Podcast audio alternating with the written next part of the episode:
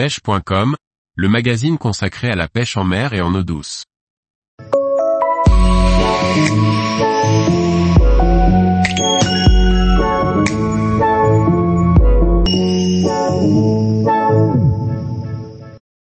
Pêcher le bar au jerkbait light, un leurre pour l'arrière-saison. Par Guillaume Fourier. À partir de septembre, nous entrons dans une période active pour le bar qui s'alimente davantage. Pêchons le haut jerkbait light, un leurre facile à employer et qui peut faire la différence. Le jerkbait est un leurre à bavette populaire. Largement utilisé depuis des dizaines d'années, il est un incontournable. En eau douce comme en mer, tout le monde s'accorde sur l'importance d'en avoir quelques-uns dans la boîte à pêche. Le jerkbait reste un leurre technique plébiscité par les pêcheurs de bar.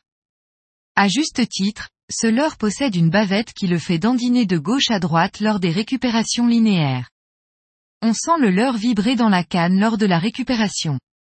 Cette animation est d'ailleurs ma favorite, lancer et ramener à vitesse rapide au-dessus des plateaux rocheux peu profonds, dans 1 à 4 mètres de profondeur. À ce jeu, j'aime les petits jerkbaits de 9 cm qui tirent peu sur la canne et permettent de pêcher le bar en mode light, avec une canne 5 à 20 grammes. Pour battre plus de terrain, atteindre un spot éloigné ou pour pêcher par un vent établi, un jerkbait de 11 à 15 cm peut être nécessaire, idéalement avec un transfert de masse pour gagner en distance de lancer. Dans ce cas, une canne 10 à 40 grammes est nécessaire. L'animation linéaire permet de bénéficier simplement de l'effet vibratoire de la petite bavette plastique qui fait nager le leurre par un basculement du dos appelé rolling, et par un frétillement de la queue appelé wobbelin. C'est grâce au wobbelin que l'on ressent le leurre vibrer dans la canne en linéaire. Les jerkbaits peuvent être flottants, de densité neutre, suspending, ou coulants. Les modèles suspending sont souvent plus efficaces de par leur densité neutre.